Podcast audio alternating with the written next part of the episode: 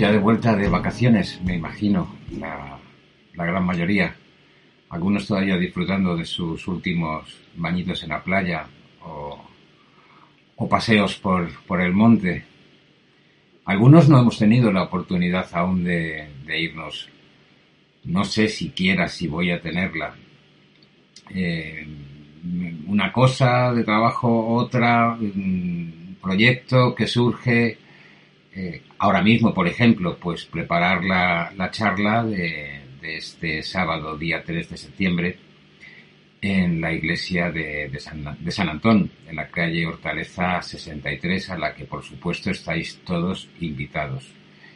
Eh, me presento, soy Luis Foncove, esto es No Anónimos y, y el sábado mm, pues me gustaría, me gustaría contar, contar con, con los que estáis interesados en, este, en este tema que suelo tratar aquí todas las semanas, eh, que no es otro que el de las adicciones.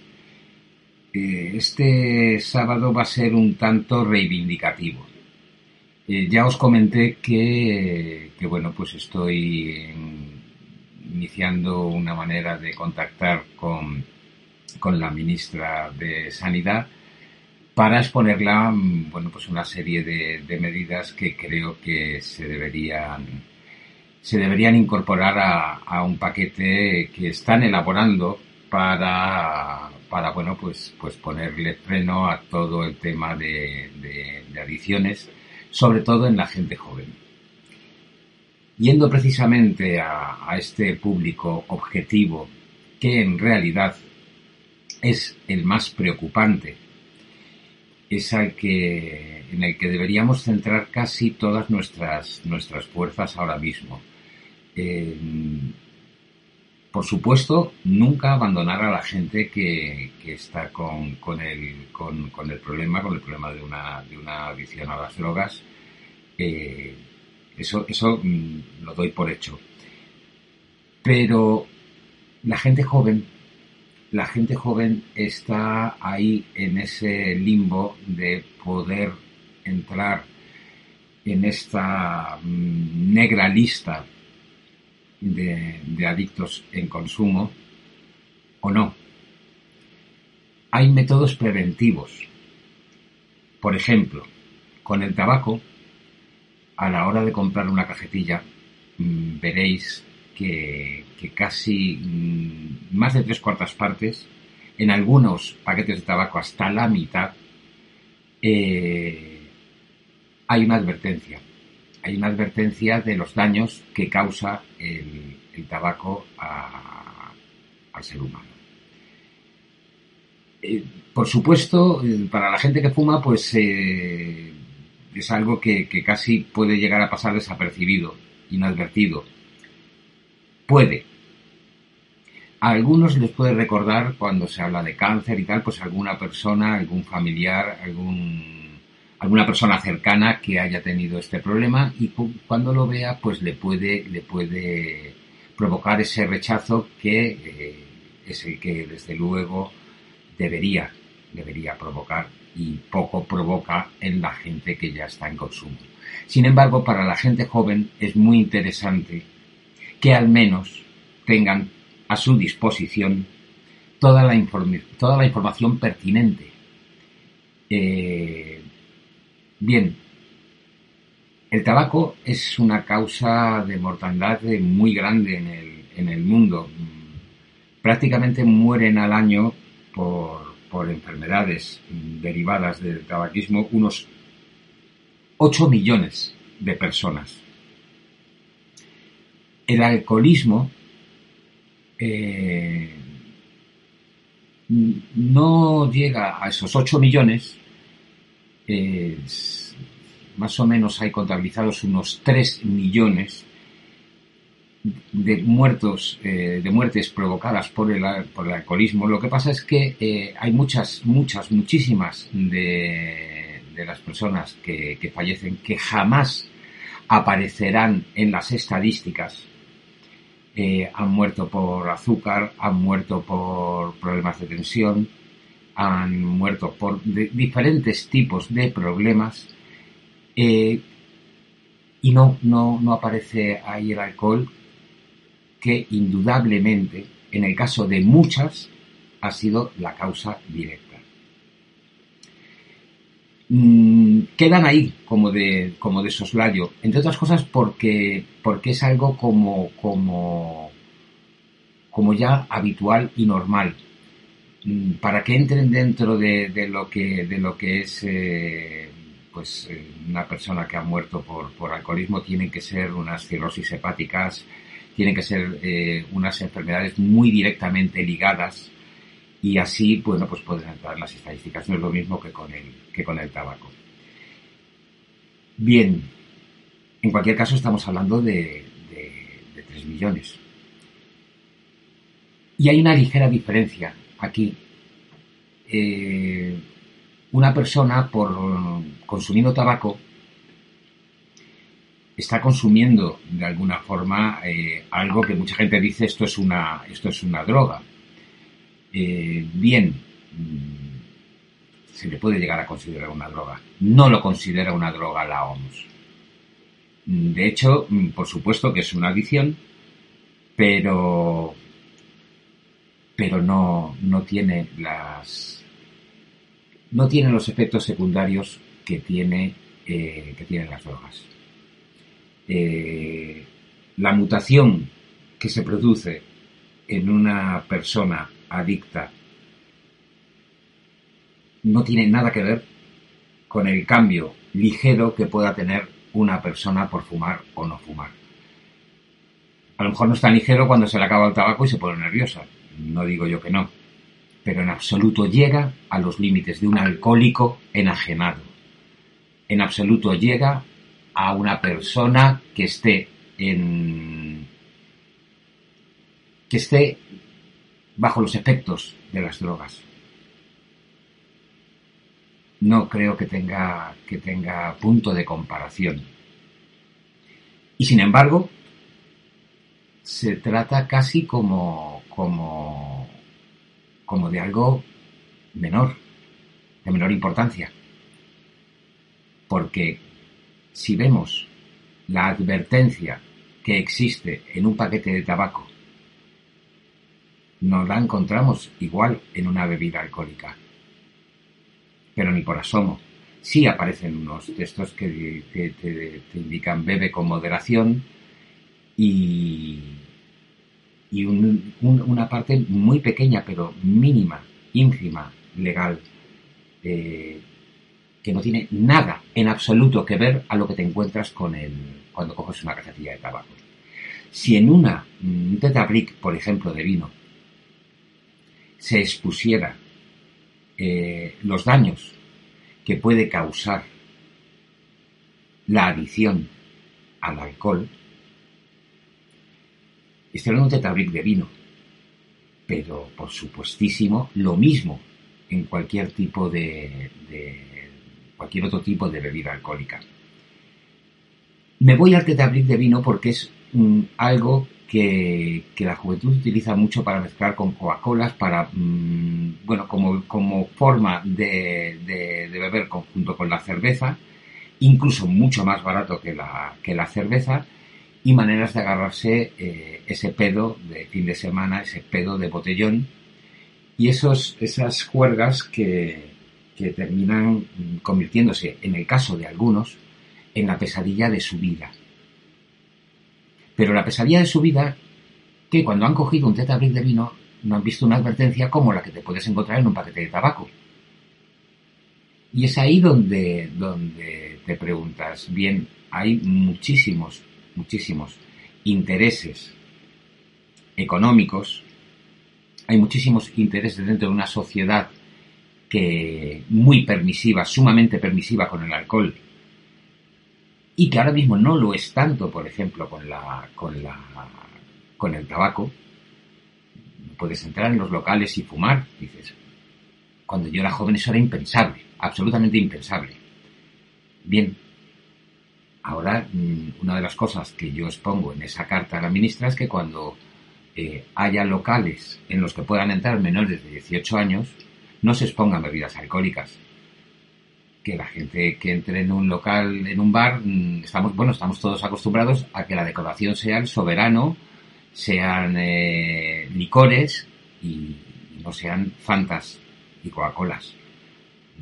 Yo no digo que tengan que ser fantas y Coca-Colas, porque tampoco entiendo que si en un, en un establecimiento en el que puede entrar el público en general eh, se está exponiendo el alcohol, cuando es uno de los problemas que tiene esta sociedad y que causa anualmente muchos millones en gastos derivados de, desde la parte eh, desde, desde la parte de sanidad, desde la parte legal, la cantidad de accidentes de tráfico, la enorme cantidad de accidentes de tráfico que hay derivados del consumo de, drogas. Eh, desde la parte familiar, la cantidad de familias que se han destruido, desde la parte laboral, la cantidad de gente que ha echado y ha arruinado su vida por, por las drogas, por el alcohol. Bien, si, si, todo esto lo tenemos en cuenta, dices, no, ¿ocurre lo mismo con el tabaco? Dices, no, no ocurre, no ocurre exactamente lo mismo que pueda ocurrir en una medida ínfima comparada con lo que estoy exponiendo ahora mismo, no digo yo que no, pero de una forma mm, tan, digamos, mm, aberrantemente diferente que lo que es aberrantemente, eh, lo que es aberrante para, para la, mente de cualquier persona con un mínimo de lógica es si todos los daños que puede causar el inicio al consumo del alcohol los tenemos ya mm, contabilizados y sabemos a qué nos enfrentamos, ¿por qué no poner una advertencia similar a la del tabaco?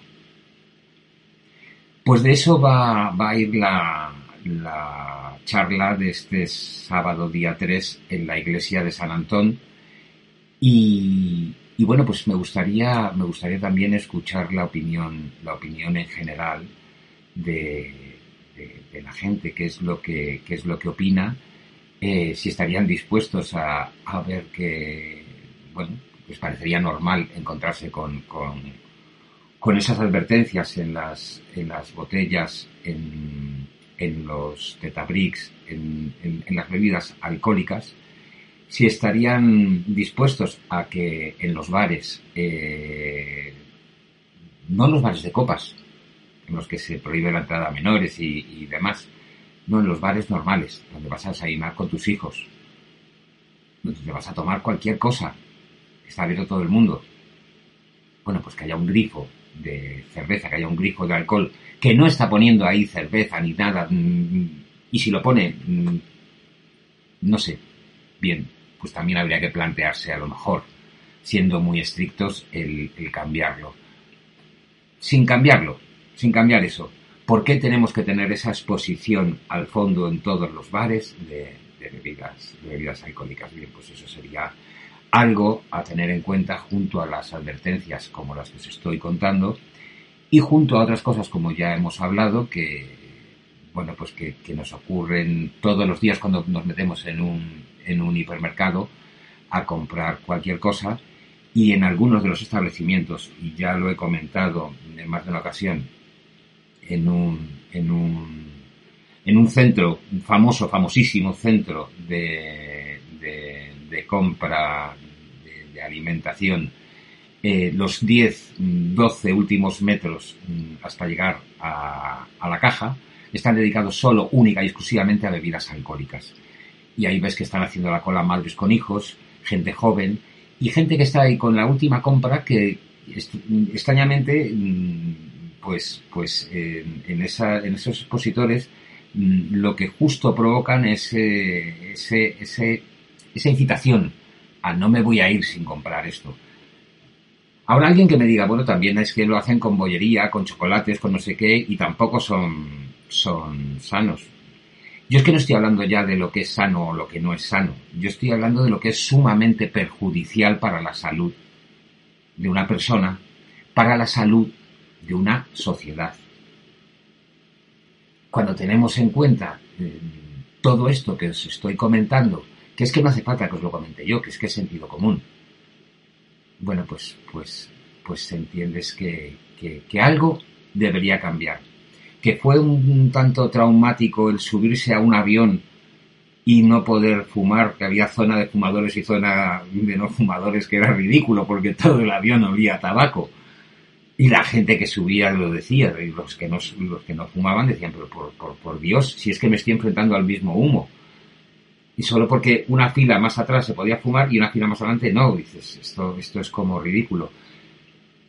Bueno, yo que soy fumador, pues mm, recuerdo como con muchísimo desagrado el, encontrarme con, con, esa nefasta para mi noticia que fue el, no se puede fumar en un, avión. Y yo además por aquel entonces cogía bastantes aviones. Pero tuve que acostumbrarme. Y ahora mismo, sinceramente, me parece impensable montarte en un avión y oler a tabaco. Me parece absolutamente impensable.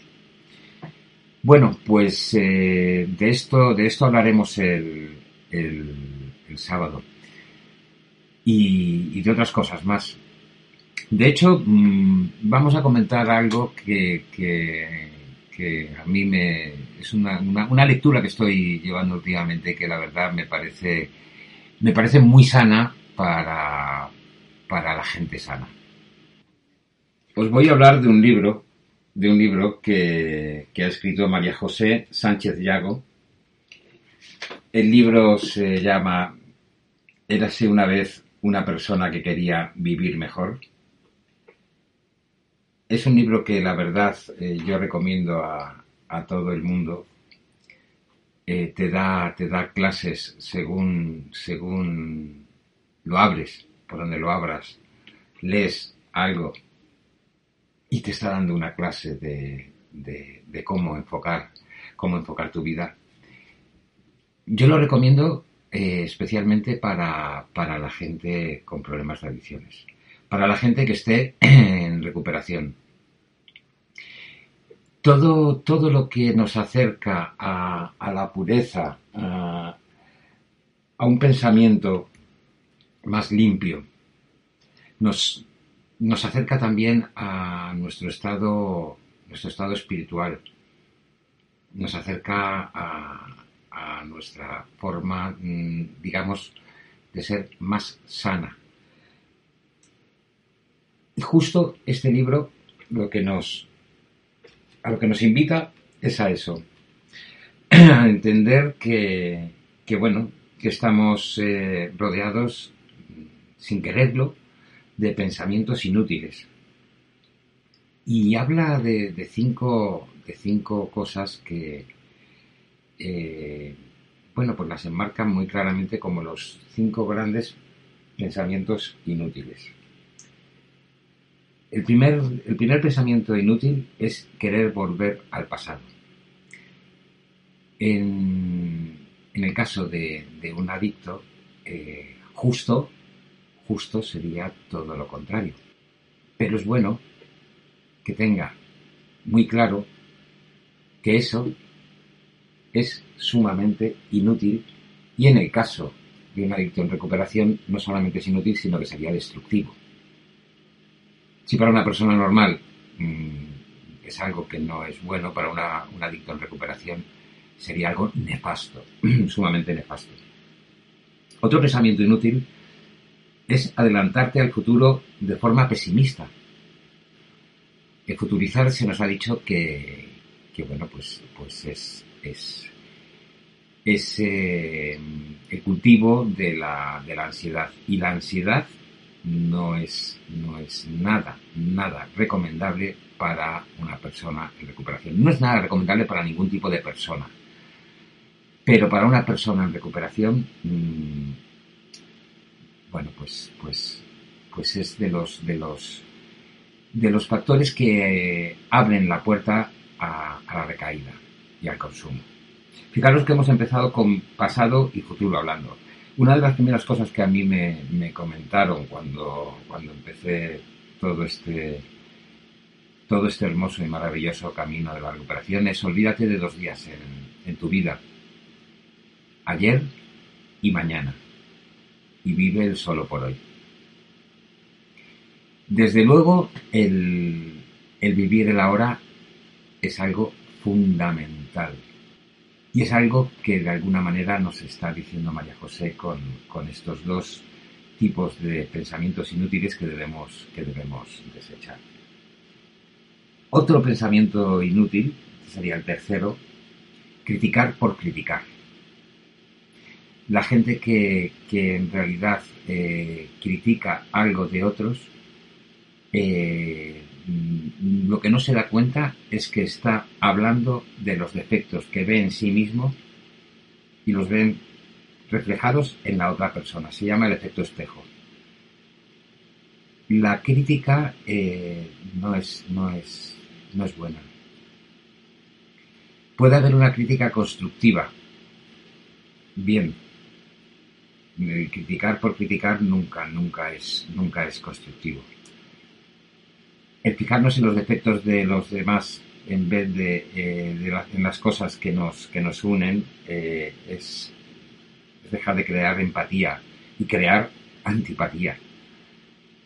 Y eso es negativo. Y vuelvo a repetir, para, para cualquier persona, pero para nosotros aún más.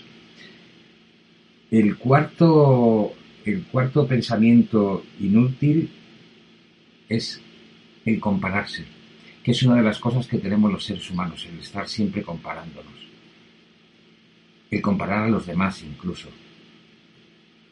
El hablar de tú es que no... Eh, con esto comparado con esto otro, dices, las comparaciones son odiosas. Pero, pero vuelvo a repetir, busca las cosas que te relacionan con los demás, que son muchas más que las comparaciones que siempre, siempre tienen un tono despectivo y negativo.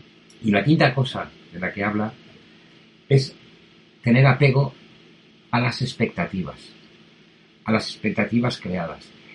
En, dentro de lo que es la cultura budista, eh, hay una palabra que la tienen total absolutamente desterrada, que a mí me parecía, me parecía siempre como, como maravillosa y que, y que ahora, la verdad, después de haber oído tantas charlas, no me lo parece tanto, claro. Y es la palabra esperanza es de alguna forma eh, crearte mm, unas expectativas sobre el futuro que, que no deberías crearte, porque van a provocar en ti ansiedad. Esta es una parte, por ejemplo, que he cogido así del libro al, azar y que, por ejemplo, en, el, en, lo que respecta al apego a tus expectativas, eh, ella escribe, desde hace muchos años he oído y leído en muchos sitios que si quieres ser feliz, parte del camino pasa por no tener expectativas. Lo cierto es que nunca he llegado a entenderlo, o al menos a compartirlo al 100%. Desde mi punto de vista, las expectativas nos son útiles, nos sirven para desenvolvernos en la vida. Estoy en la parada del autobús porque espero que venga, si no, no estaría allí. En otro orden de magnitudes, espero que mi marido me sea fiel, que mis hijos se comporten como buenas personas, que me paguen un salario que dé para vivir dignamente o tan solo que me paguen a fin de mes. No es tanto no tener expectativas, sino que hago cuando no se cumplen. Esto es lo que escribe María José. Y sigue diciendo, en el primero de los ejemplos, si llevo media hora esperando y el autobús se supone que venía hace diez minutos, ¿qué hago? Llego tarde a una entrevista de trabajo. ¿Cómo actúo? Imagínate, ¿qué decido? ¿Seguir en la parada? Poco a poco empiezo a ponerme nervioso por dentro. Me digo a mí mismo, el autobús tiene que venir. Pasados 45 minutos estallo. Empiezo a quejarme en voz alta. No hay derecho. El transporte público lo pagamos todos con nuestros impuestos. Debería ser fiable. Pues así, así se desenvuelve María José en este maravilloso libro que que bueno, no tiene, no tiene desperdicio y que yo, yo aconsejo. Espero contar con, con, su presencia y si no, es este día 3 para, el, para la, siguiente, la siguiente charla, porque creo que María José, María José Sánchez Diago casi merece un programa y casi merece un, una charla en, en San Antonio. Solamente deciros que, que, bueno, que a los que habéis vuelto de vacaciones que lo hagáis de la mejor forma posible, vuestra nueva adaptación a lo que es el, la vida laboral, eh, la vida laboral, bueno, y la vida de, la persona que esté al cargo de, la casa, que es de alguna forma su, su vida, la, su vida laboral. Haber estado relajado durante un tiempo y, de repente encontrarte con que tienes que, volver a tus quehaceres. Eh, benditos, en cualquier caso, los que habéis tenido la oportunidad y tenéis ese problema, porque no, vuelvo a repetir, no es, por desgracia, el mío. Muchísimas gracias por, por escucharme. Me encantaría veros a todos el sábado, este sábado, eh, día 3 ahí en San Antón. Eh, que será posible esa charla, por supuesto, por, por esa, esa labor que hace Mensajeros de la, de la Paz, esa labor que hace el Padre Ángel, eh, esa labor que hacéis, que hacéis desde aquí, desde CLM Activa y, esa labor, bueno, pues de los que estéis escuchando mis, mis palabras. Buenas noches y felices 24 horas. Voilà le portrait sans retouche de l'homme auquel j'appartiens.